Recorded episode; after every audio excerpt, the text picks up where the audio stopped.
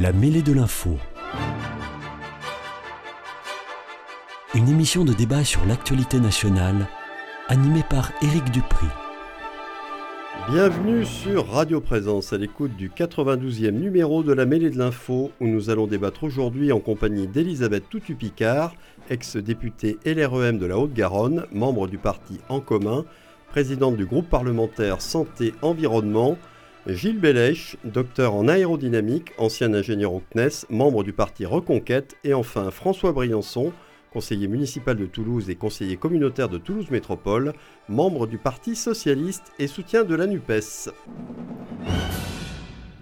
Bienvenue également à vous trois. Merci d'être au rendez-vous de la mêlée de l'info avec des salutations spéciales à Gilles Bellèche, dont c'est la première dans cette émission.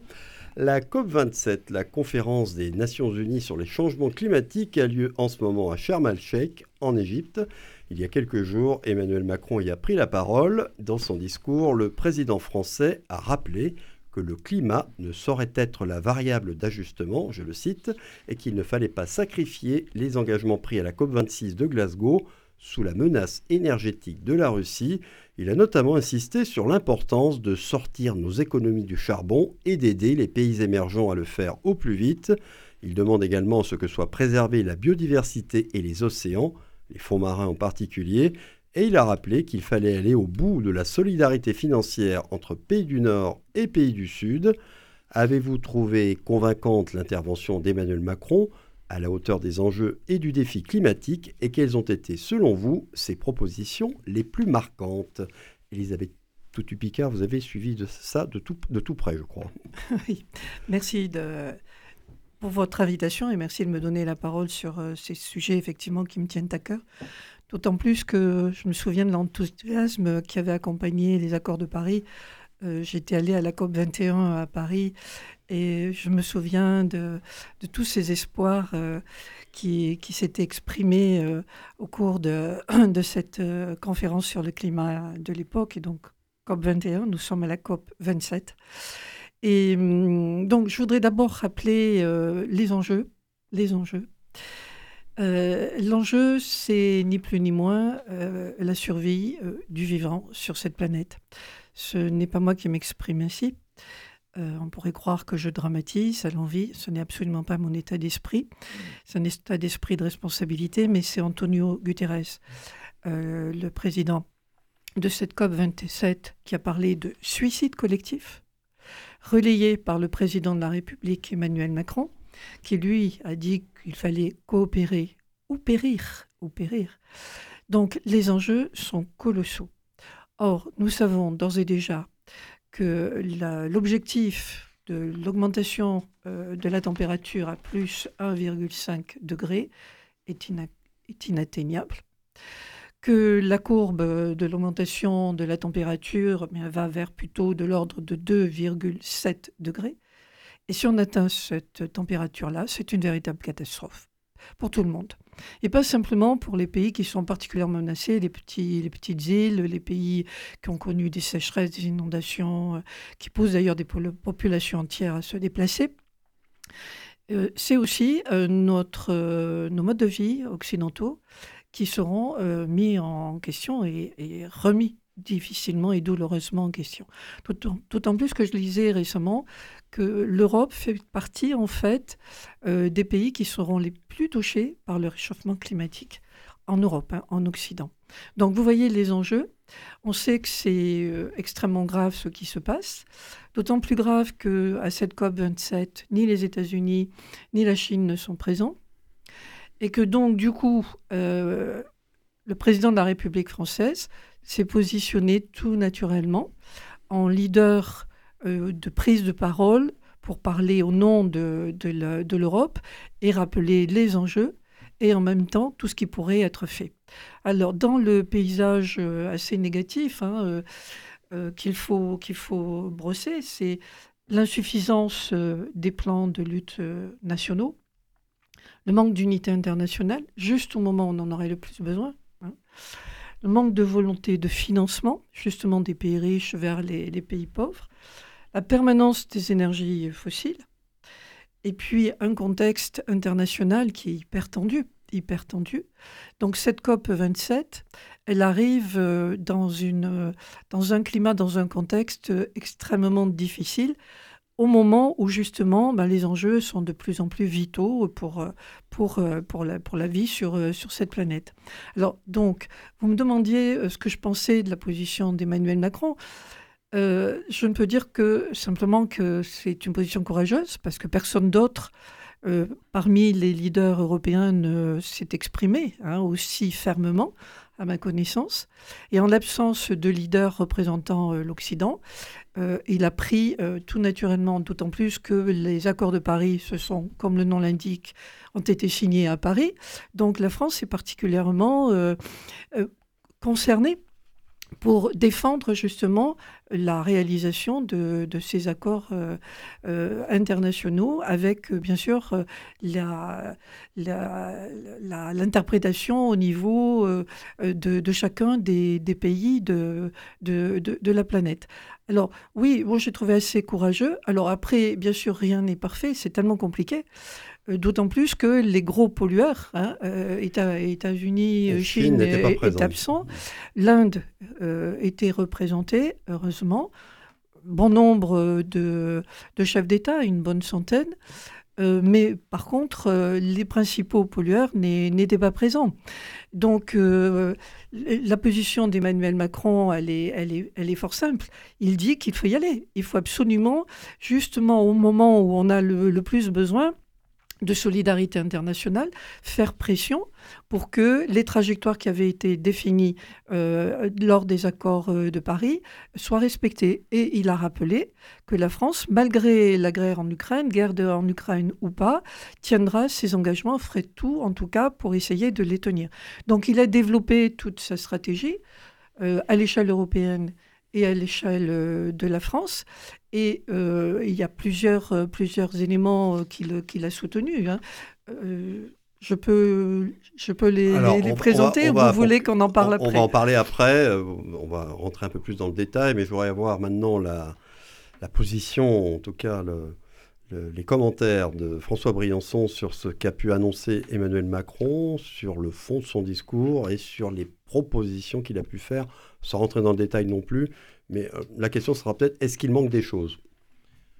Alors, Elisabeth a raison de dire qu'on est dans une situation aujourd'hui qui est une situation euh, qui est catastrophique. On l'a vu, euh, on l'a vu cet été et tout le monde aujourd'hui, dans sa vie quotidienne, peut constater euh, la réalité euh, du dérèglement climatique et ses conséquences euh, sur nos modes de vie, nos modes de consommation, et tout ça étant en plus accentué par les difficultés internationales, la guerre en Ukraine et, autres sujets. Et donc, effectivement, ce, grand dérèglement euh, méritait un cri d'alerte. Et moi, euh, comme elle, j'avais effectivement euh, bien noté la, très forte intervention du secrétaire général de l'ONU, président de la COP, Antonio Guterres, à, à, de, de, ces, de, cette COP qui est, de mon point de vue, à la hauteur de l'enjeu et de la situation dans laquelle on est.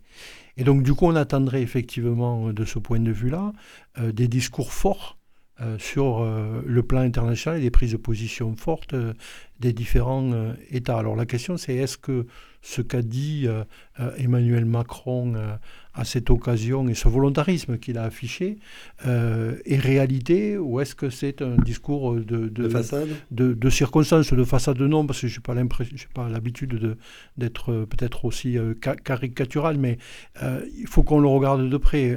il y a effectivement beaucoup de bonnes intentions dans son, dans son discours, mais et, Elisabeth l'a dit, euh, le discours de fermeté qu'il faut avoir aujourd'hui. La France est responsable d'un pour cent des émissions. Euh, le discours, euh, rappelons-le quand même, le discours qu'il faut, qu'il faut avoir, le discours de fermeté qu'il faut l'avoir, il faut l'avoir vers les Chinois, il faut l'avoir enfin, vers, vers, les gouvernements, je ne parle pas des populations, vers, vers, la Chine, vers l'Inde et vers les États-Unis. Et une voix forte, c'est une voix qui place ces trois pays devant leurs responsabilités. Et s'il n'y a pas une prise de conscience et un changement très fort de ces trois pays, on pourra faire toutes les initiatives qu'on veut, on pourra faire tous les discours qu'on veut, on pourra prendre toutes les mesures qu'on veut, on n'arrivera pas de toute façon à régler la difficulté. Et c'est la même chose au plan national. Euh, on, peut, euh, on peut demander aux Français de faire attention, de faire preuve de sobriété, etc. Mais s'il n'y a pas un volontarisme politique, on aura l'occasion d'en parler. On a vu ce qui s'est passé avec les mesures euh, anti-climat qui ont été balayées par le dernier 49.3. S'il n'y a pas une réelle volonté, euh, ben derrière, euh, je dirais derrière, tout ça ne servira pas à grand chose.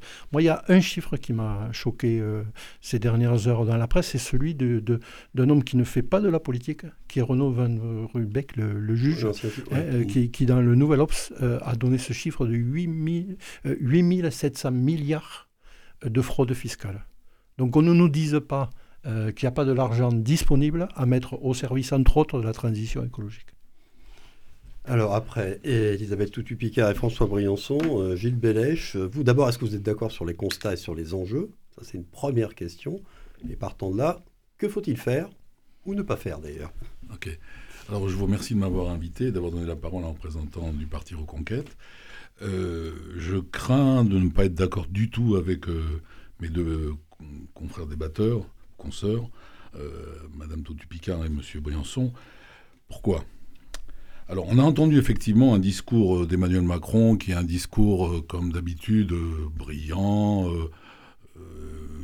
je dirais presque une logorée brillante, et qui a, qui a, pris le chemin du secrétaire général de l'ONU pour, une fois de plus, tenter de culpabiliser et d'effrayer au maximum les, êtres humains en disant, effectivement, suicide collectif, coopérer ou, périr, etc tout, ce, discours part de la doxa de base qui est que euh, le réchauffement climatique constaté, qui est effectif depuis maintenant euh, les années 80, donc c'est-à-dire une quarantaine d'années, et qui a, connu, qui a quand même connu un plateau pendant 10 ou 15 ans, qui est reparti un petit peu à la hausse, etc., tout, tout, tout, tout ce réchauffement climatique serait principalement euh, anthropique, c'est-à-dire dû à l'activité humaine. Et après, on dit, je, je vous ai entendu madame dire, on sait que, on sait que, tout le monde dit que. Alors, je, voudrais rappeler ce que vous avez dit au début, euh, monsieur Dupri, c'est d'où je parle. Alors moi, je suis ingénieur et, j'ai fait des études scientifiques et techniques. J'ai travaillé toute ma vie avec le monde scientifique, le monde technique. Euh, je sais lire un, article en anglais dans, un, dans, le langage euh, scientifique et technique anglais et le comprendre, éventuellement le critiquer, même si c'est pas obligatoirement toujours mon domaine de, de compétence. Bien. Or, tous les gens qu'on cite, M. Guterres, M. Macron, M. etc., n'y connaissent rien. Il se fie à euh, ce que dit le GIEC. Or, il faut rappeler quand même aussi une chose aux auditeurs. Le GIEC, qu'est-ce que c'est? Contrairement à ce qui est couramment dit, ce n'est pas un groupe d'experts. Ben non, madame. Je vous explique. Vous savez, vous savez qui est le président, le président du GIEC en ce moment? Eh ben, Le président du GIEC en ce moment, c'est un monsieur qui est un économiste. Quel rapport avec le changement climatique Aucun. Le prédécesseur, qui est resté 13 ans, vous savez qui c'était? C'était euh, quelqu'un qui venait des chemins de fer. Il avait, avait un diplôme euh, de, génie mécanique. Il était président du GIEC. Le GIEC, c'est un groupe intergouvernemental qui est sous l'égide de l'ONU, de et puis de, l'Organisation mondiale météorologique, euh, qui est un petit groupe et qui s'appuie sur un certain nombre d'experts qu'il choisit au cas par cas pour faire des études. Mais le dernier mot est celui qui est lu par les journalistes et par tous les gens qui n'y connaissent rien, comme M. Macron, comme M. Guterres, etc. C'est le résumé qu'en fait l'exécutif, c'est un exécutif, le GIEC, et qui, mais c'est un exécutif politique. C'est-à-dire c'est un exécutif qui euh, euh, lit les, conclusions des experts au travers d'un filtre politique. Et ce, cet exécutif, eh bien, depuis 30 ou 40 ans, raconte à peu près la même chose, si ce n'est que euh, il, y a eu des, rapports du GIEC dans les années 2000, ou, avant les années 2000, dans les années 90-95, où on prévoyait pour les années 2015-2020 plus 6,5 degrés. C'est-à-dire, 20 euh, ans après, il devait y avoir en 2020 plus 6,5 degrés. Or, on n'en est même pas à 0,5 degrés en moyenne. En fait, tout va bien, on pourrait passer au second Je vais vous expliquer, je vais vous expliquer, je vais vous expliquer, M. Briançon, je vais vous expliquer.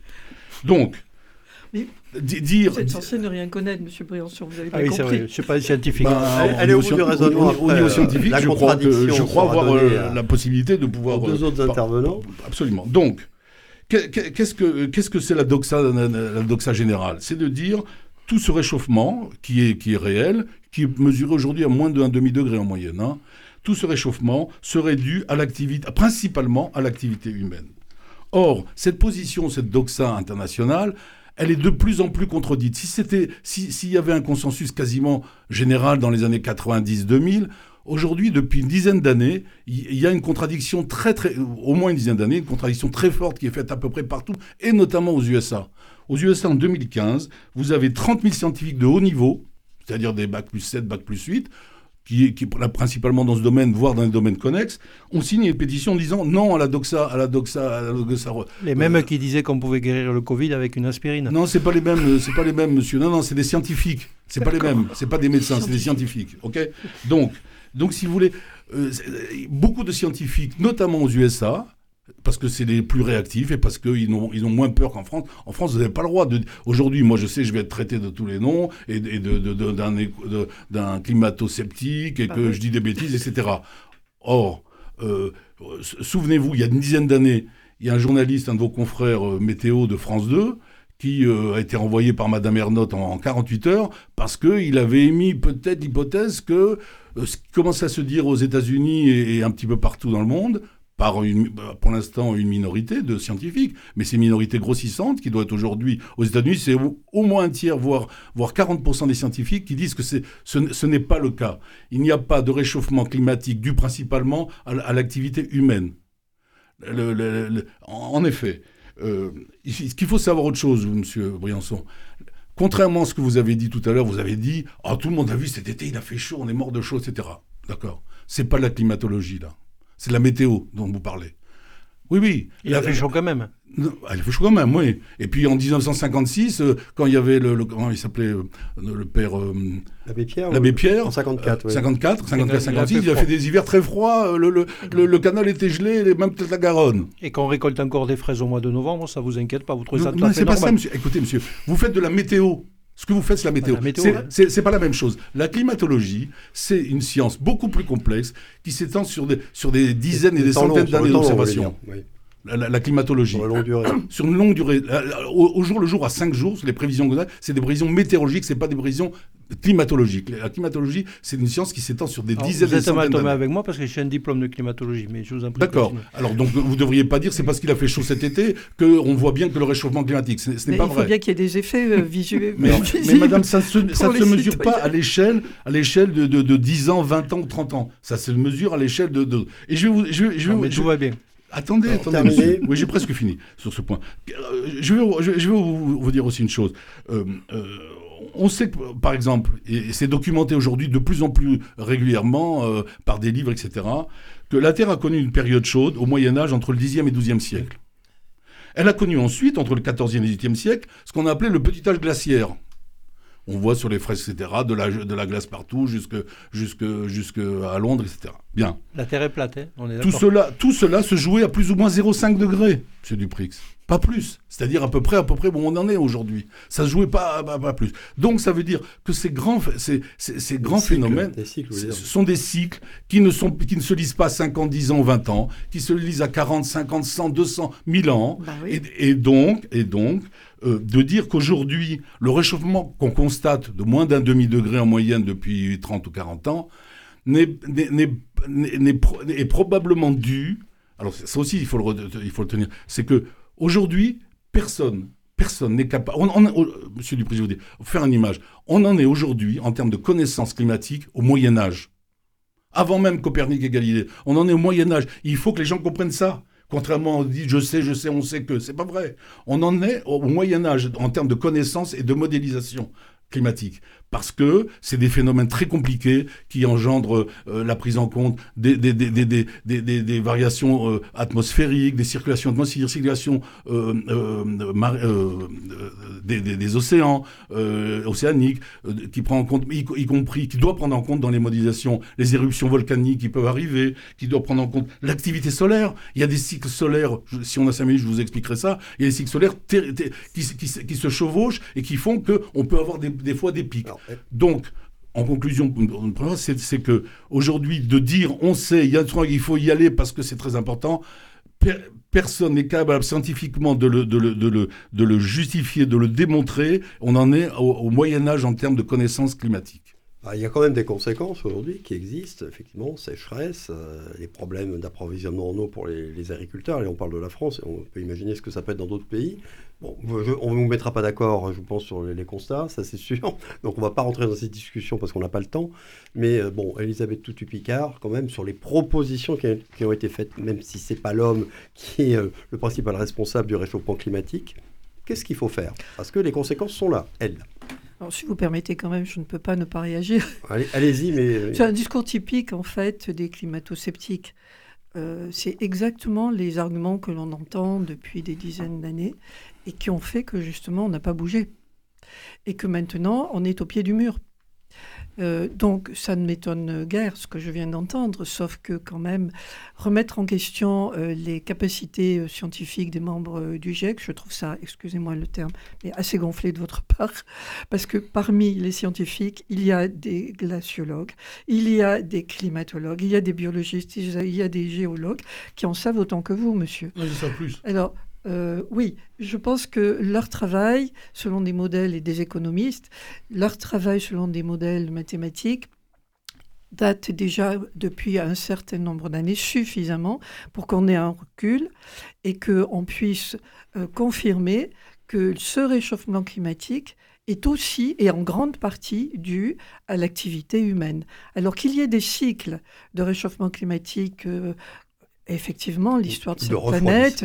voilà. Mais il y a quand même des phénomènes que l'on observe et qui sont réels. Euh, et qui ne relèvent pas euh, simplement du fantasme, du pur fantasme, la, la, fente des glaces euh, polaires, le niveau de la mer qui monte. J'aimerais bien que vous présentiez ce genre d'argument aux habitants des petites îles du Pacifique qui voient le niveau de la mer augmenter en permanence et qui ne savent pas comment ils vont pouvoir vivre euh, dans ces conditions, euh, comme par exemple le, Pakistan dont 30% a été euh, recouvert par les inondations récemment, alors qu'ils ne émettent que 1% de, de, de, CO2. Donc c'est... Bon, ce sont vos, vos, croyances, monsieur. Bon, je les entends, je les entends.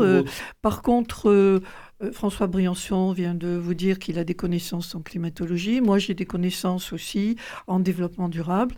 Et euh, je pense qu'on pourrait, euh, pourrait débattre inutilement et trop longuement parce que nous n'allons pas changer de position ni les uns ni les autres. Alors, pour répondre à votre question, qu'est-ce que propose Emmanuel Macron dans, dans ce contexte-là?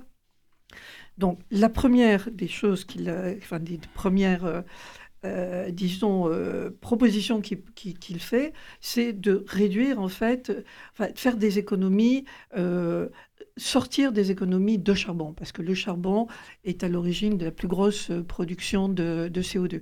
En fait, il dit deux choses très, très simples. Il faut à la fois avoir des politiques dites d'atténuation, c'est-à-dire limiter les, productions de, CO2, les émissions de CO2, et en même temps des démarches dites d'adaptation, c'est-à-dire se préparer. Se préparer parce que c'est inéluctable. Hein, c'est inéluctable. Bon, donc alors, parmi les propositions qu'il fait, sortir donc nos économies du charbon, aider les États émergents à le faire, en faisant pression sur les pays riches, en développant, euh, bien sûr, tous les renouvelables, hein, les, des énergies de, substitution, travailler aussi sur les problèmes de biodiversité, parce que euh, il faut qu'on ait des puits de carbone dans les pays où justement il y a le plus de, forêts euh, et, qu'on est en train de, massacrer, notamment euh, la, forêt amazonienne.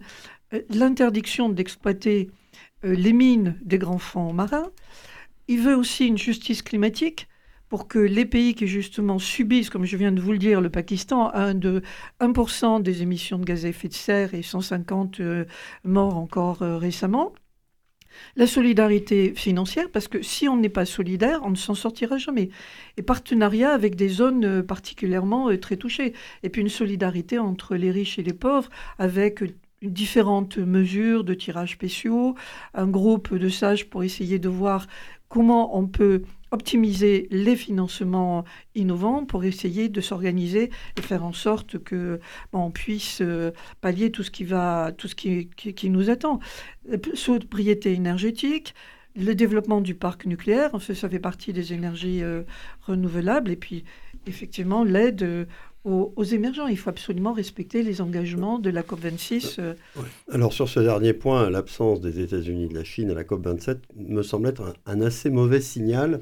Euh, François Briançon, est-ce que vous entendez aussi ce, mauvais signal par le fait que aucun dirigeant représentant de la Chine et des États-Unis était présent à cette COP27, ce qui laisse augurer que eux, ils n'ont pas envie de jouer le, match avec les autres?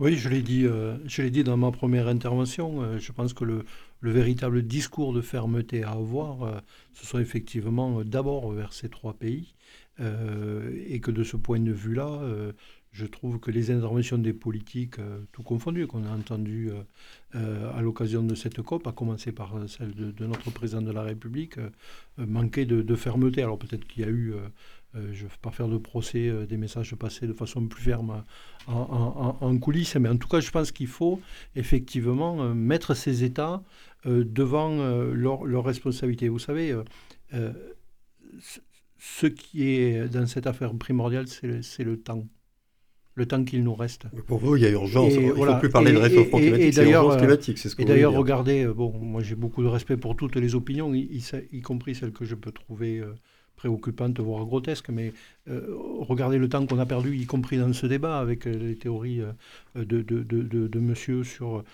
sur, sur le réchauffement climatique. moi, je pense qu'il faut faire confiance à nos chercheurs, il faut faire confiance à nos universitaires, il faut faire confiance à nos scientifiques. Je peux pas. Et, et, regardez ce que ça donne à l'échelle mondiale, ce type de raisonnement. Ben, ça donne des années perdues au Brésil avec Bolsonaro, ça donne des années perdues avec Trump aux États-Unis, etc., etc. Donc je pense qu'aujourd'hui, la réalité du réchauffement climatique est liée. Elisabeth a tout à fait raison de dire qu'une des conséquences, c'est que des gens en souffrent. Des gens en souffrent dans notre pays, des gens en souffrent parce que euh, demain, euh, ils vont vivre dans un endroit qui sera submergé par les flots. Il faudra que des, des populations se déplacent. Et quand on parle de déplacement de population à cause du réchauffement climatique, euh, là, on n'est pas sur quelques milliers, on parle de millions de personnes qui vont être amenées à, se déplacer pour pas tout simplement être, être sous l'eau, quoi, parce qu'après, on n'est pas des poissons. Donc, il va falloir mieux falloir que ces gens-là se déplacent. Et moi, ce que je, je pense... En dans plus, dans un contexte d'augmentation de la population mondiale et, pour finir, juste euh, pour, revenir sur les propositions, je pense que le problème est moins les propositions que la volonté politique qu'on met derrière. Euh, c'est des propositions, c'est pas voilà, C'est vrai, c'est vrai dans les, c'est vrai dans, dans, dans, les territoires, c'est vrai dans les collectivités locales, euh, tu le sais, mais c'est vrai et, et, également au plan national. Euh, même si on peut avoir une discussion sur le chiffre, mais voir que par exemple la volonté d'avancer sur la rénovation thermique des, des bâtiments, elle est balayée sur un 49.3, alors que c'est des causes sur lesquelles il faut mobiliser. C'est pas des sujets partisans. Il faut avancer sur ce sujet-là. C'est pas normal. Voilà, et c'est là où je trouve qu'il y a entre la, la, la la, parole politique qui est très volontaire et la réalité de l'action, euh, une difficulté qui nous fait justement pas rattraper ce temps qui nous manque.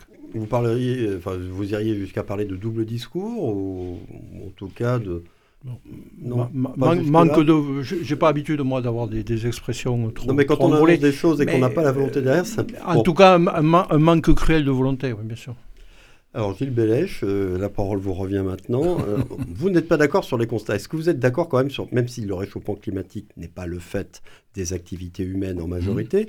est-ce que vous êtes d'accord quand même sur les conséquences aujourd'hui de ce réchauffement mmh. climatique mmh. Et que faudrait-il faire face à ça? Est-ce que les propositions d'Emmanuel Macron euh, qu'a énoncé Elisabeth Toutu-Picard, vous les trouvez, vous trouvez qu'elles vont dans le bon sens? Ça, c'est la première question. Et puis après, est-ce que vous lui donnez quitus pour, euh, pour aller au bout et justement avoir la volonté de les mettre en place? Ok, je vais répondre à votre question. Juste avant, je voudrais rappeler une chose, vous m'avez traité de, euh, pas du dur de Berlu, mais de, de, de, propos un peu, un peu grotesques. Je rappelle qu'au XVe siècle, Copernic euh, a failli être excommunié parce qu'il a dit que la Terre euh, n'était pas au centre du système solaire, mais, mais que c'était le Soleil qui était au milieu. Et il a fallu trois siècles, ce n'est qu'en 1820 que l'Église a enfin reconnu cette affaire. Trois siècles. Donc, si vous voulez me, faire traiter de d'hurluberlu et que vous avez raison, et que moi, j'ai pas peur d'être dans le camp minoritaire quand je sais que, que, que j'ai pas tort, si vous voulez. Toute ma vie professionnelle a été, a été pareil, et, à la fin, bah, c'est même les minoritaires qui ont raison. Donc, vous pouvez continuer à croire tout ce qu'on vous raconte, etc., et à dire il faut euh, infliger. Et là, j'en viens à, à, votre question. Sur, je répète une chose, c'est que le réchauffement climatique n'est probablement on n'est pas sûr encore, et personne n'est capable de dire le contraire, probablement pas dû, en, contrairement à ce que vous avez dit madame, dû à l'activité humaine. Il y a un réchauffement climatique qui est probablement dû à des choses très compliquées au niveau, au niveau euh, de, du fonctionnement de notre Terre et de, tout ce qui va autour, notamment le Soleil, l'atmosphère, etc. Euh, et il faut effectivement, euh, il faut effectivement pour, pour pouvoir y répondre, mais pas il pourrait répondre sur les conséquences et pas, euh, euh, uniquement sur les causes. Pourquoi? Parce qu'aujourd'hui, en s'attaquant principalement sur les causes, et je prends le cas de la France, vous l'avez dit fort bien, M. Boyanson, la France, elle est, euh, responsable de 1% de, l'émission des, gaz à effet de serre. Et, malgré ce, ce, ce, 1%, on, veut le diminuer de 20%. C'est-à-dire on sera plus, on sera plus euh, responsable de 1% dans 10 ou 15 ans, mais on sera responsable de 0,8%, de, même pas 0,85% euh, de, des émissions à gaz à effet de serre. Un, ça aurait rien changé sur le monde, rien. Rien. Par contre, ce qui aura changé, c'est pour les gens, pour les Français, pour le peuple. Pourquoi? Parce que au travers de, cette, position, on inflige à la population française, on inflige des punitions collectives. Oui, ça s'appelle des punitions collectives, madame, quand on fait des hausses d'impôts et, de taxes. Rappelez-vous les gilets jaunes, madame, à quoi c'était dû? C'était ce que vous avez voulu imposer quand vous étiez député en, augmentation des taxes sur l'essence. sur, Donc c'est des punitions collectives. Euh, euh, sur les taxes pénalisant les classes, les classes moyennes, comme d'habitude, euh, la destruction de pans industriels complets, que ce soit le nucléaire, l'automobile, etc. On, impose des, des, restrictions aux libertés individuelles, parce que n'oublions pas une chose quand même. L'automobile, puisqu'elle est, elle est beaucoup en cause ici, l'automobile, c'est quand même le premier outil de liberté individuelle. Et alors, on nous dit, ah, on ne pourra plus rentrer vers les ZFE. Ça aussi, c'est un sujet qu'il faudra un jour aborder, je pense. Parce nous l'avons abordé ah, précédemment dans ah, une autre émission. Ok, les ZFE, donc, euh, on, impose, on, impose euh, des, restrictions euh, sur l'utilisation de la voiture et des injonctions en tous, en, en, tous autres. maintenant, c'est l'idolâtrie de tout, tout électrique. on, culpabilise même les mangeurs de viande. Bon, euh, et on fait la vénération de tout ce qui est vélo, vélocipède, etc. D'ailleurs, là, en arrivant là, euh, je me suis fait engueuler parce que j'ai pas laissé passer un vélo qui avait même pas de lumière. Mais enfin bon, c'est un autre truc. Donc, et on s'inflige des punitions environnementales, comme euh, ces parcs d'éoliennes que vous voulez encore élargir, vous et votre, et votre président principal, qui est notre président légitime, bien sûr, en défigurant sur Terre, Mer, des pans entiers de paysages. Bon tout ça, toute cette fuite en avant euh, est, suicidaire et elle est coupable. Tout ça pour, pour, pour euh, ne, rien changer. Pour ne, rien changer à, l'émission de, gaz aux effets de serre. Alors, qu'est-ce qu'il faut faire contre ce réchauffement climatique qui n'est pas dû à l'homme? Ah, il faut effectivement, euh, probablement quand même, consommer moins de, de, charbon, là je suis d'accord, mais juste une chose, madame, le couple franco-allemand dont on parle souvent. Qu'est-ce que, fait les Allemands quand Qu'est-ce que font généralement les Allemands quand ils ont un problème? Ils se fichent complètement du couple franco-allemand qui n'existe pas. Ils se, fichent, ils se fichent complètement.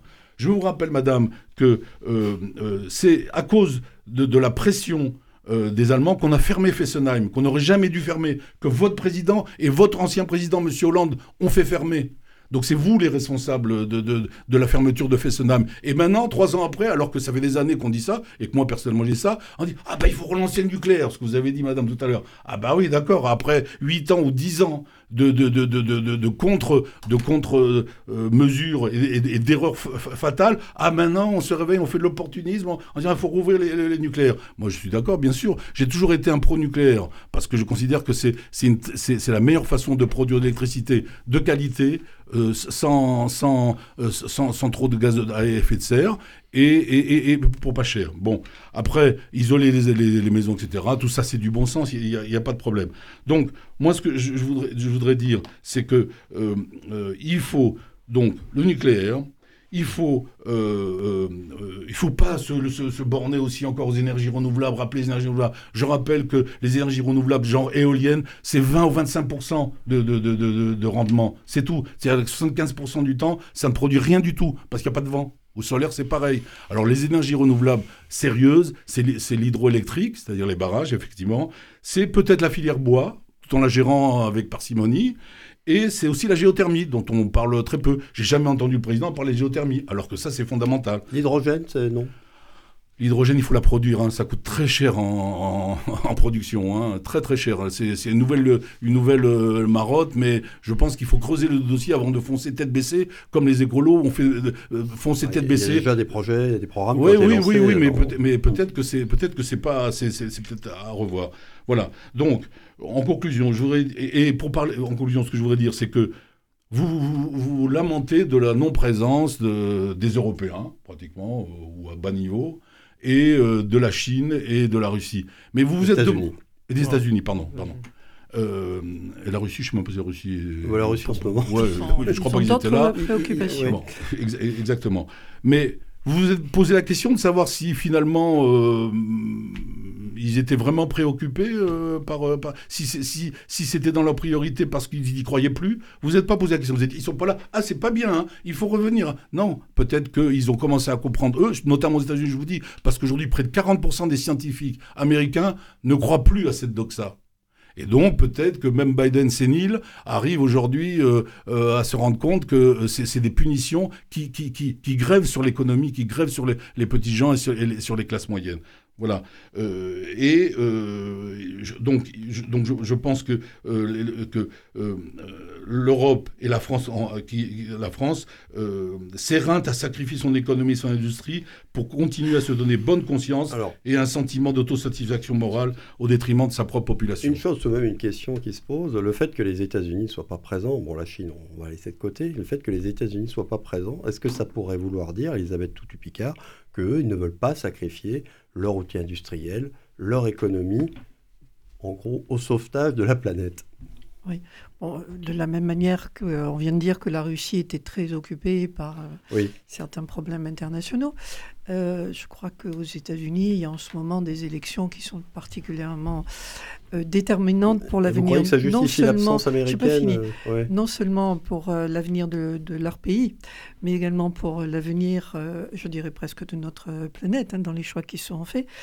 mais ce n'est pas parce qu'ils ne sont pas à la COP27 qu'il n'y a pas des moyens de pression d'autres, instances internationales, comme le G20, comme euh, le G7, et qu'à à, l'occasion de ces rencontres, qui sont des rencontres en cercle un petit peu fermé, hein, des, plus gros, euh, des pays les, plus riches, euh, l'Europe aura son mot à dire et aussi, comme l'a dit Emmanuel Macron, a trouvé des, moyens de pression pour essayer de, de, convaincre de reprendre en fait euh, euh, les, démarches qui avaient été déjà lancées euh, par le, président américain précédent Biden et reprises d'ailleurs par Biden, parce que Biden avait lancé certaines démarches aussi dans ce sens-là, et notamment en direction de son industrie, pour essayer de la rendre un peu plus propre, ce qui est en train de faire aussi Emmanuel Macron qui vient de rencontrer, de recevoir les 50 euh, plus gros euh, producteurs, euh, les plus grosses entreprises de France qui sont émettrices de la plus forte proportion de, gaz à effet de serre. Donc il y a aussi cette mobilisation dans toutes les, les dimensions. Donc la présence, l'absence des États-Unis effectivement est, assez préoccupante, mais euh, il y a d'autres moyens euh, pour essayer de faire, de les amener à reprendre dans de la, dynamique dans laquelle ils s'étaient lancés.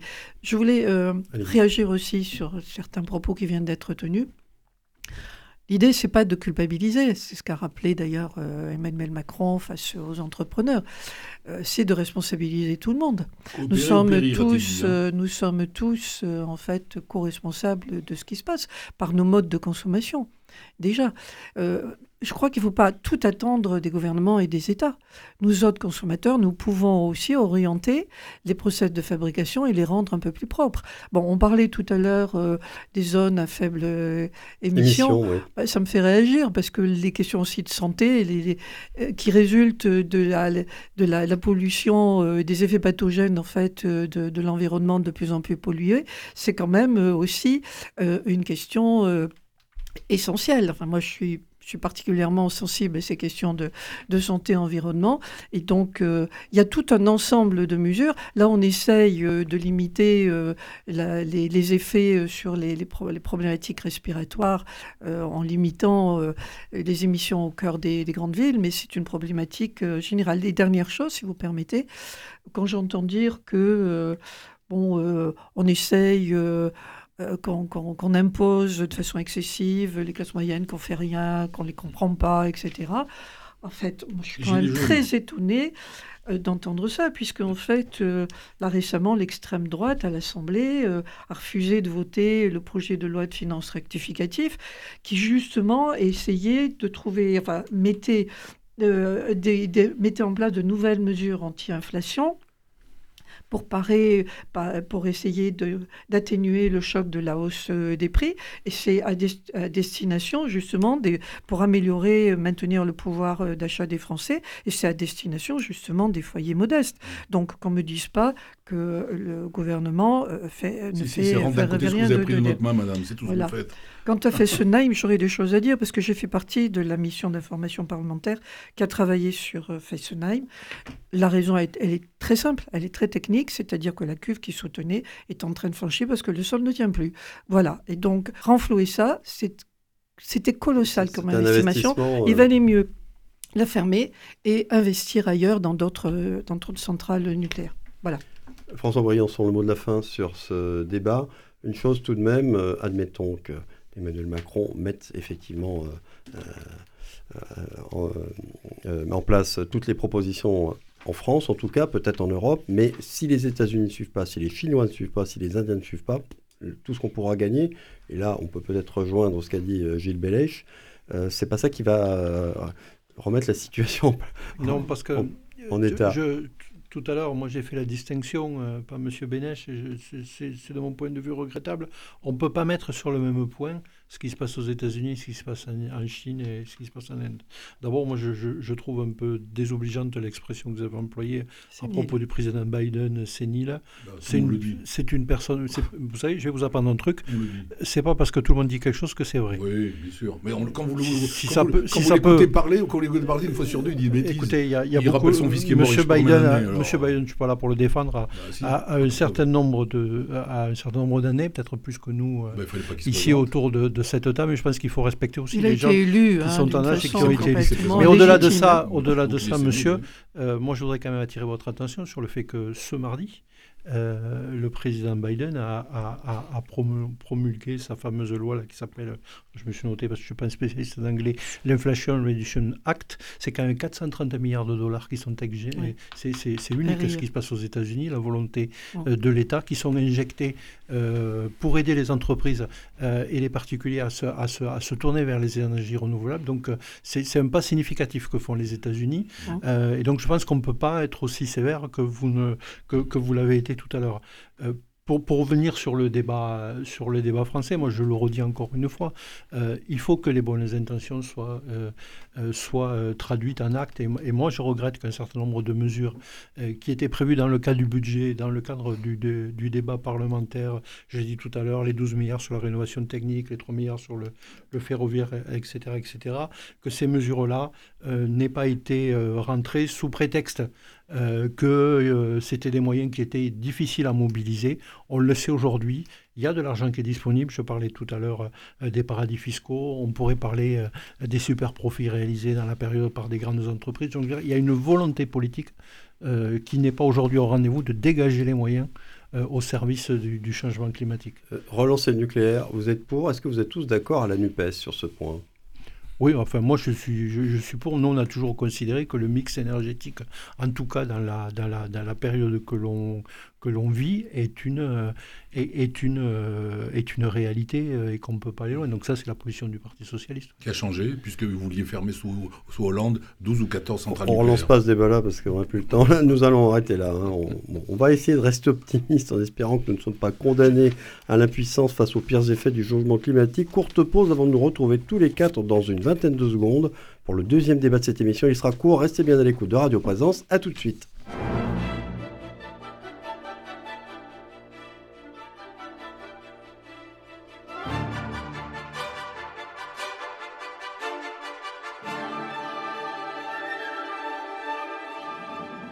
La mêlée de l'info, Éric Dupri. La suite de cette mêlée de l'info est notre second débat avec Elisabeth Toutu-Picard, Gilles Belaïch et François Briançon. L'information politique des derniers jours, c'est la très large élection de Jordan Bardella avec 85% des votes à la présidence du Rassemblement national face à Louis Alliot. Elle était attendue et c'est tout sauf une surprise. Il n'en reste pas moins que pour la première fois depuis sa création en 1972, ce n'est plus un ou une Le Pen qui préside le parti.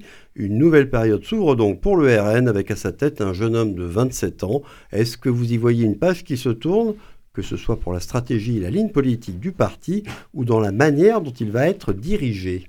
Gilles Bellèche. Alors, euh, merci euh, pour cette introduction. Alors, euh, moi, je dirais deux, trois petites choses. Pour répondre directement à votre question, je ne crois pas que ça change grand-chose. Je vais expliquer pourquoi. bon, Jordan Bardella est un, un, jeune homme, comme vous l'avez dit, de 27 ans, très brillant, qui a des idées claires et structurées, et euh, qui vient d'un milieu populaire modeste, il est lui-même assez humble, euh, discret et, très modeste. Alors, d'abord, euh, s'il a été élu aussi nettement à la présidence du Rassemblement national, certains s'étonnent, c'est parce que probablement c'est le, personnage le plus brillant, y compris en incluant Marine Le Pen du, Rassemblement national. Donc, c'est pour moi, à mon avis, il crève l'écran, donc au sens propre et figuré, donc il n'y a pas photo. Alors, sa filiation politique, elle, semble être clairement celle de Marine Le Pen. Donc, euh, mais il sait être euh, plus cohérent et plus structuré dans son discours. C'est pour ça qu'il peut apparaître parfois pour certains, notamment Briouat, euh, comme, comme plus radical. Il a fait peur à, Steve Briouat, il fait peur parce qu'il paraît plus radical. Alors, la dédiabolisation du Rassemblement national euh, je dirais, elle est à géométrie variable. Euh, elle a connu son apogée euh, cette dernière année par le simple fait que les médias et les commentateurs ont toujours ont trouvé en, la personne d'Éric Zemmour leur nouvelle, tête de turc. D'ailleurs, les bonnes vieilles habitudes médiatiques et politiques anti-RN ont repris le dessus très très très vite entre les deux tours de la présidentielle, une fois Éric Zemmour éliminé. Et le président de la République n'a pas été le dernier à le faire. Bon, ne parlons même pas de la NUPES, mais bon. Euh, donc je pense que sous, tout ça, l'arrivée de, Jordan Bardella ne va pas changer grand-chose, parce que la ligne politique qu'il va probablement suivre au moins euh, à court terme, va être très vraisemblablement la même que celle, de Marine Le Pen. D'abord, il est issu de, ce milieu et puis je pense qu'il euh, partage avec elle la, défense du régalien, la souveraineté nationale et la politique sociale, qui est attachée à son électorat populaire. Par contre, il y a un point sur lequel peut-être il pourra améliorer la situation, c'est de clarifier un petit peu la position du RN vis-à-vis de l'Union européenne. Euh, et de la position de la France vis-à-vis de l'Union européenne, euh, tant on voit euh, qu'aujourd'hui l'Union européenne part dans tous les sens, et sous, sous, la férule de, de Madame van der Leyen, qui se considère un petit peu comme la présidente de l'Europe, aux grandes dames d'ailleurs de notre Emmanuel Macron national. Voilà. Donc je ne crois pas que ça change grand-chose sur le court terme. Hein.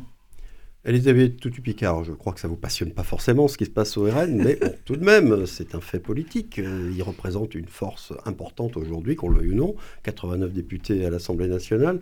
Donc euh, vous, est-ce que vous pensez que l'élection de Jordan Bardella, donc euh, voilà, c'est la première fois que c'est pas un Le Pen, il est très jeune, il est issu effectivement d'un milieu populaire, et issu lui-même de l'immigration d'ailleurs, puisqu'il est d'origine italienne.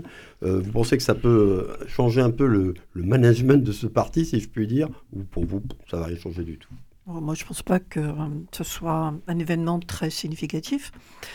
Euh, il est totalement dans, euh, dans l'idéologie du RN. Hein. Il a été adoubé autant par Marine Le Pen que par Jean-Marie Le Pen, donc il reste dans la famille Le Pen.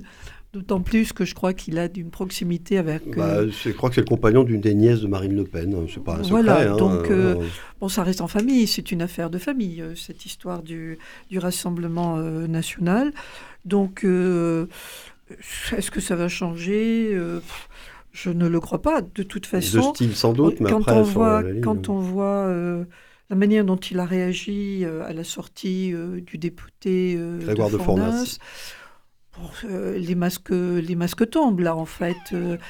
L'entreprise de dédiabolisation qui avait été menée par le Rassemblement national, on voit bien que c'était qu'une manœuvre d'apparence puisque ben, de Fournas a dit ce que pensaient en fait euh, tous les, ce que pensent tous les membres du Rassemblement national, et il a été, euh, même si sur, euh, il a été critiqué par Bardella sur la forme, mais sur le fond, Bardella a donné. Encore plus par Marine Le Pen. Oui, mais Marine Le Pen, elle a, bien sûr, forcément, elle a réagi. je crois qu'il y a eu une grosse engueulade des députés, parce que justement, sa manœuvre de dédiabolisation, du coup, on a pris un, sacré coup, un sacré coup parce que euh, a révélé au grand jour que, en définitive, le Front National, le RN, c'est la même chose, c'est la même idéologie, russophile, raciste, antisémite, et euh, tout ce qu'on a pu dire euh, dès l'origine du Rassemblement national, par,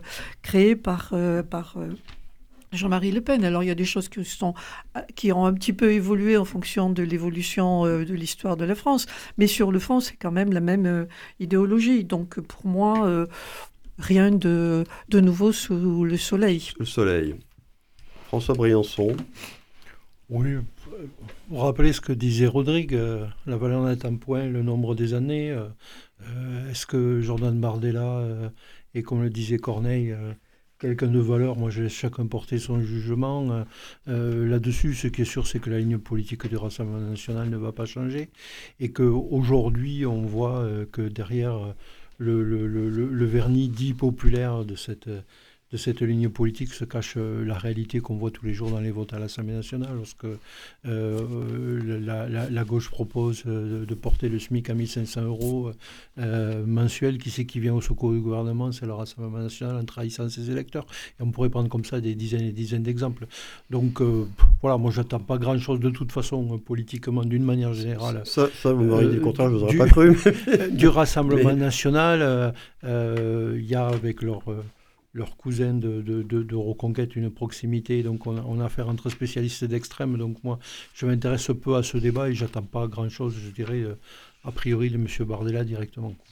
Oui, vous, préférez, voulez réagir Oui, vous euh, préférez vous associer avec l'extrême gauche islamo-gauchiste, euh, qui est raciste et qui est antisémite. Je vais vous dire une chose, M. Briançon. Vos amis de la NUP, moi j'ai fait toute la campagne électorale sur le terrain, présidentiel, d'accord? Il y a eu des dizaines en Haute-Garonne, hein, il y a eu des dizaines d'actes euh, d'agression verbale et physique contre les, militants de, reconquête. Qui étaient ces auteurs-là? Vos, associés de la NUPES, de LFI, c'est vous qui êtes islamo-gauchiste, c'est vous qui êtes raciste et c'est vous qui, qui, êtes, euh, qui associés antisémites. Et c'est pas le Front National. Je ne suis pas du Front National, mais j'en ai marre d'entendre parler reconquête et puis euh, euh, Rassemblement National. Ah, c'est blanc bonnet, bonnet blanc, c'est des racistes et des antisémites. C'est vos associés qui, sont, qui, qui, qui, nous ont attaqués et, et, c'est documenté. Il y a eu des blessés ici à Toulouse, attaqués par des gens de, de, de LFI, de la NUPES et, accessoirement par euh, des racailles venus, venus, venus, venus du Mirail, qui ont voté pour vous qui ont voté pour vous, pour, vous, monsieur, et qui au second tour ont appelé à voter pour, pour Emmanuel Macron. Alors venir nous donner... Oui, oui, madame, oui, oui, Mélenchon a dit tout, sauf, euh, sauf, sauf, sauf, euh, Marine Le Pen. Ça voulait dire quoi? Ça veut dire voter, voter Emmanuel Macron. Et même Emmanuel Macron a essayé entre les deux tours de, de, rediaboliser Marine Le Pen. Donc vous pouvez faire la moue, madame, mais c'est exactement ce qui s'est passé. Alors je, je peux peut-être partager mon expérience, moi au second tour. Euh, j'ai entendu des appels à voter en faveur de l'alliance euh, NUPES euh, socialiste par, par des, par des responsables politiques euh, socialistes quand même, hein, contre, contre des candidats et de Vous parlez des législatives. hein, ouais. Je parle Moi, des je parlais de la législatives. présidentielle, madame. Ah, vous parlez de présidentielle. Oui, je parlais de non, présidentielle, pas oui. très- ouais. Voilà. Donc Voilà. venir, venir nous, nous, nous traiter de racistes et d'antisémites, y compris le, le Rassemblement national, c'est fatigant et ça ne marche plus. Ça ne marche plus auprès de la population. Les gens sont plus, sont plus naïfs, ça ne marche plus. On sait très bien aujourd'hui où, où est le fascisme. Le fascisme, il y a l'extrême gauche, il est, il- ces casseurs qui viennent à, à toutes les manifestations pour, pour, pour, pour, pour, pour casser du flic, excusez-moi du terme. Euh, c'est- là qu'est le fascisme. La violence, elle est là. Elle n'est pas à ce que vous appelez l'extrême droite et au Rassemblement national, et il n'y a reconquête. Vous voulez réagir, enfin, François Briançon Il oui, reste une minute. Après, moi, je suis pas médecin de la tête, hein, donc euh, je veux dire, ça m'est compliqué de, de, de, de, de, de, de, de- de- de- d'arriver à, à infirmer ce, ce type de délire. Moi, je vous laisse à vos hallucinations. Oui, oui. Euh, et je crois, a, a priori, que personne ici vous a traité de raciste. Ah si, madame, elle a dit. Ah bon? Oui, Moi, oui. je dis que le Ra- Rassemblement Mm. national était raciste. Et oui. antisémite. Mais vous n'êtes, Mm. mais vous n'êtes Mais pas au RN. Non, mais on Que est je cou- sache, qu'on est cher cousins, monsieur. on est madame. Ah, vous êtes cousin Oui. bah, Excusez-moi, je ne savais pas que vous étiez de la même famille. Parce que sur je- les marchés, c'était pas du tout évident pour les Pas législatives. du tout, madame. Je, je vous Et pour les pas. présidentielles et- non plus. Aucune invective entre le Rassemblement national et, et Reconquête. Par- pardon, François, je t'ai coupé Oui, la non, non, je, vas-y. je- je laisse ce, ce, ce, ce monsieur à ses délires. Oui, bien sûr, bien Mm. sûr, bien sûr. Bon, on va arriver à la fin de l'émission. Alors, Elisabeth Toutu-Picard, je vais être galant, je vais vous donner le- votre coup de gueule, si vous voulez, ou votre coup de cœur. Il nous reste 30 secondes. Alors, ce serait plutôt euh, un coup de cœur Eh bien, allez-y. pour les femmes iraniennes. Voilà. Pour ce qui se passe en Iran, pour euh, cette volonté euh, de libération, euh, ce courage inouï de ces femmes qui sont torturées, violées, assassinées, massacrées, ce courage de, se battre contre les mollahs et qui commencent vraiment maintenant à perdre du terrain et lesquels mollahs ont des soucis à se faire, semble-t-il. Ben, J'espère au moins qu'on sera tous les quatre d- d'accord là-dessus pour cet hommage aux femmes iraniennes et à leur combat. C'est la fin de ce numéro, le 92e de la mêlée de l'info. Tous mes remerciements à vous trois d'y avoir participé. Merci également à Coraline Camebrac à la réalisation. Le podcast est disponible et téléchargeable dès maintenant sur le site de Radio Présence. Un grand merci enfin à nos auditeurs pour leur fidélité. Rendez-vous la semaine prochaine. Bon 11 novembre et bon week-end à tous. À bientôt.